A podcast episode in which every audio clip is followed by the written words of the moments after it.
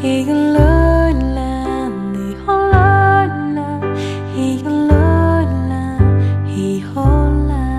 人和女人的思维是有差异的，你以为你给了他最好的，而他可不一定这样想。为了来之不易的爱情与我们苦苦等候的他，我们应该学习一些恋爱技巧。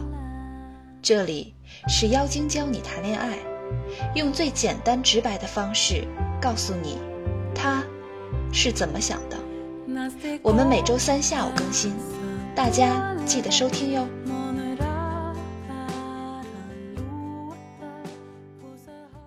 最近太多人问我跟女生见面聊什么。聊什么能吸引女生的问题？根据女生不同的特点，要筛选出不同的约会话题。这里有好几个精度和纬度，我简单说下，大家参考。纬度一：女生的年龄，她们的年龄不同，所喜欢的话题也是不同的。比如正在上学的女生，你可以跟她聊漫画，老师有多么的讨厌，食堂的菜有多么的难吃，为什么总要背诵一些从来都不用的文言文？为什么人家写错字叫通假字，我们写错就是错别字等等。比如上班的女生，你可以跟她聊，老板都是周扒皮，同事都是无间道，中午要抓阄才知道吃什么好，等等诸如此类的。再比如事业型的女人，你可以跟她聊京东的盈利模式，B to B 的毛利率太低怎么解决，未来的大数据时代会引起互联网的怎样变化。等等，诸如此类。如果你跟正在上学的女生谈京东的盈利模式，她会觉得，哦哟，这个叔叔在说什么呀？如果你跟事业型的女人说，老板都是周扒皮，她会觉得你不思进取，不能领略老板的意图。总之，不同年龄的女人要聊不一样的约会话题，以此来让她知道。我们是同类人，如果聊天都聊不到一块儿去，那你怎么吸引他呀？纬度二，女生的外在形象，一定要记住，长得美的女生跟长得一般的女生是截然不同的两种动物，她们对话题的敏感度也是不一样的。我在这里所说的外在形象，可不是实际的长相分数。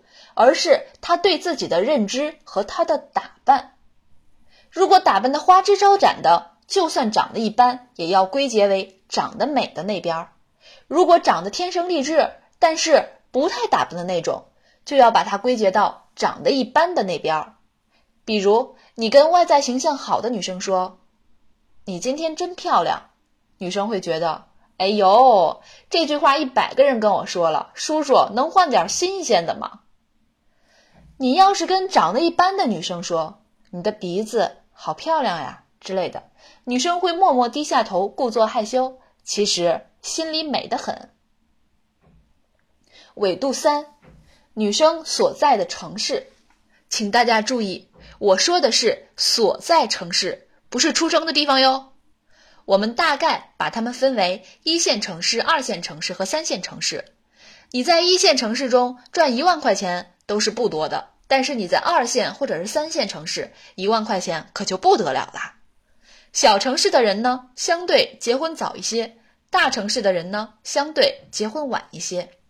比如，你跟小城市的二十五岁的姑娘聊关于婚姻的看法，姑娘会觉得你很靠谱；如果你跟一线城市的二十五岁的姑娘聊对于婚姻的看法，她可能就会觉得，叔叔，你现在跟我说这个早了点儿吧。南方和北方的姑娘也有一定的差异，北方的姑娘看重国企、事业单位，还有五险一金，而南方的姑娘更加看重我一个月能拿到手的钱是多少。北方的姑娘看重男人是不是名牌大学，是不是知名企业，南方的姑娘更看重这个男人有没有本事，一个月能赚多少钱，未来有多少发展空间等等。当然，这些只是相对的，每个姑娘跟每个姑娘还是有很大的差异，只是给大家提供一些思路而已。纬度四，学历，学历高的姑娘目光相对长远，更看重未来发展空间；学历低的姑娘相对更加务实。学历越高的姑娘对金融和政治哲学类的话题就越感兴趣，学历相对低的姑娘对娱乐八卦圈的相对感兴趣。如果一个学艺术的姑娘，即便是研究生，我们也要当做中专生来思考约会话题。如果一个学哲学的姑娘，我们就要把她当做研究生甚至博士生来对待。维度五：女生的月消费，请注意，这个是月消费，不是她一个月赚多少钱。有的姑娘一个月赚一万，她就花五百；有的姑娘她赚两千，但是她一个月能花一万。纬度六：性格，内向的姑娘，你说的多就是喜欢你。外向的姑娘跟你说的多，可能是她真的话多。跟内向的姑娘约会，一定要准备一些约会话题和恋爱游戏，免得出现你们大眼瞪小眼的尴尬情况。纬度七，你们的亲密指数，你们是刚认识，还是已经单独约会过一次了？或者是你们已经牵手啦？或者是确定关系啦？在不同的恋爱阶段，你们所需要的恋爱话题也是不一样的。纬度说完了，咱们再谈谈精度吧。精度一：约会场景、音量、环境。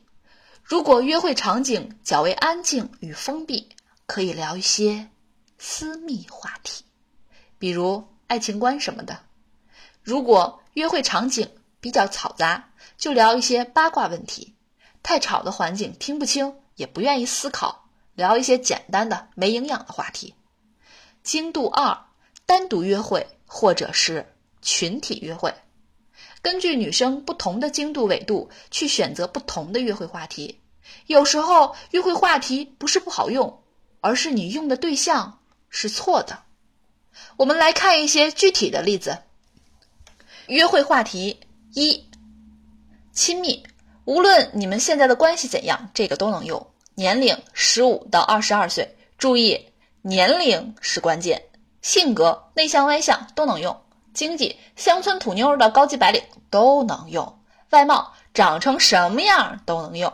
学历没上过学到本科都能用。约会场景单独约会或是群体约会都能用。很安静或是有点吵都能用。太吵的地方不能用啊。男生，你看了《火影忍者》吗？很多人都追这个动画片儿。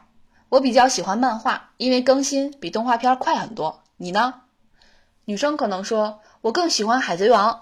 男生说，嗯，你有没有发现，动漫主角大部分都是坐在靠窗倒数第二排？像《死亡笔记》《死囚乐园》，这个是僵尸吗？尸鬼、恶魔奶爸、天降之物，哎呀，太多了。女生说：“有吗？没注意呀。那为什么呀？死亡笔记我记得，哎，好像真是那个位置哎。”男生说：“哎呀，其实我也瞎蒙的，逗你玩的。但我觉得是这样的，因为每次看的时候我都没注意。”约会话题二：心仪的对象呢？亲密指数，单独约会两次以上能用。年龄，长得美丽的二十五以上能用。性格内向外向都能用，经济条件有钱的二十七以上能用，约会场景单独约会能用，约会环境不能太吵闹。男生说：“我特别羡慕我的父母。”女生说：“啊？”男生说：“他们在一起几十年，每天还嘻嘻哈哈的，一点都不像其他的父母，一天都说不上几句话。”有一天，我妈找了一件许久未穿的衣服，穿上以后，自言自语道。怎么越看越像粽子呀？我爸说这不是叶子的问题，关键在于馅儿。然后两个人开始打情骂俏了，我都觉得自己是多余的了。女生说啊，是挺幸福的哈。男生说，所以以后我结婚呐，一定不会离婚的。我很有信心把我的婚姻经营好，潜意识的告诉女人，我是个靠谱的男人。约会话题三。心仪对象，亲密指数单独约会一次以上能用，十八到二十五，长得一般的、年龄大点的都能用，内向外向也都行。月消费五千以下的能用，嗯，长得越一般，效果用起来越好。超级美女就不要用了，基本没用。学历都差不多，都能用。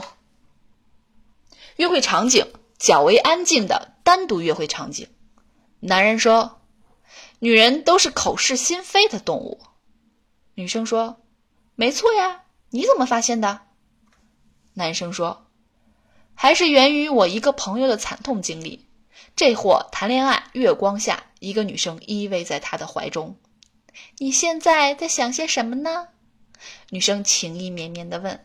“嗯，我想的跟你一样。”我的朋友话音未落，啪一个响亮的耳光，下流。那这个呢，在我的 case 惯例库也有这个，只是升级了而已。测试效果还不错，你们也可以试试。约会话题四，亲密指数，他知道你叫什么就能用，哪怕是第一次见面，在聚会上也可以。年龄二十六到二十八以上，注意。太美丽的、看起来没文化的、年龄太小的都不能用。约会场景较为安静的环境，单独约会或群体约会都可以。男生说：“你觉得爱迪生是一个什么样的人啊？”女生说：“科学家吧。”男生说：“我觉得科学家只是他其中的一个属性而已，他更像是一个，嗯，比乔布斯还厉害的。”公关达人，他通过一次发布会让全世界的人都认可他的电灯。那个时候，他的电灯只能维持两个小时，刚好发布会结束，电灯就灭了。但是他在发布会上可是说，如果这个电灯不能连续点亮六百小时，就不算他发明的电灯，以此来鼓舞所有想尝试使用电灯的人。人们都是不愿意尝试新鲜事物的。而且，一个新的事物产生，一定会有各种各样的麻烦。如果他不是一个公关达人，怎么可能让所有人都相信电灯会持续点亮六百小时呢？也有人说他是企业家，美国的通用公司就是他创立的，但是他没有一分钱的通用公司股票哟。所以，我觉得他不是一个成功的企业家。例子呢，就是这些。跟姑娘聊天，选择约会场地，选择约会服饰，选择约会活动，都要根据姑娘的不同属性来设立，不能对待所有的姑娘都一视同仁。如果你这样做，你会发现你吸引的只有一类姑娘。大家可以根据前面我对姑娘的属性划分来制定一个你自己的姑娘属性分类。这个对于工作上的合作伙伴、同学、同事。同性朋友等等都是有用的。知道聊什么之后，就要知道怎样让一个约会话题发挥它在约会中的作用。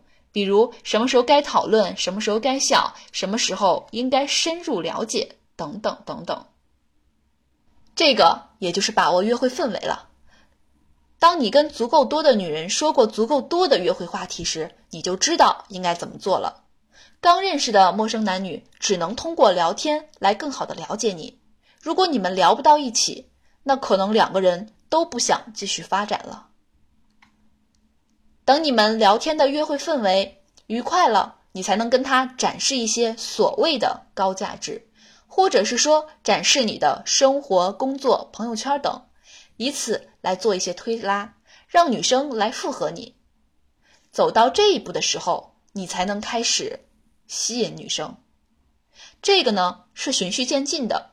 如果没有愉快的聊天作为铺垫，你的所谓的高价值展示，在女人眼里就会变成赤裸裸的二货，从此不再理你。有时候不是你的价值不够高，而是你展示的时间节点不对。有时候不喜欢你，不是因为你没钱，而是女人根本就没有跟你聊天的欲望。不知道这期课程大家听了感觉怎么样呢？我们除了每周在喜马拉雅更新音频以外，还有一个微信公众号，每天推送恋爱技巧与个人魅力提升的内容。如果你有情感问题想要咨询，也可以去那里找我。我的公众微信号是降妖精全拼五二零。如果你对付费课程感兴趣，可以添加小苹果的 QQ 进行详细咨询，他的 QQ 是幺三九三零八五七四八。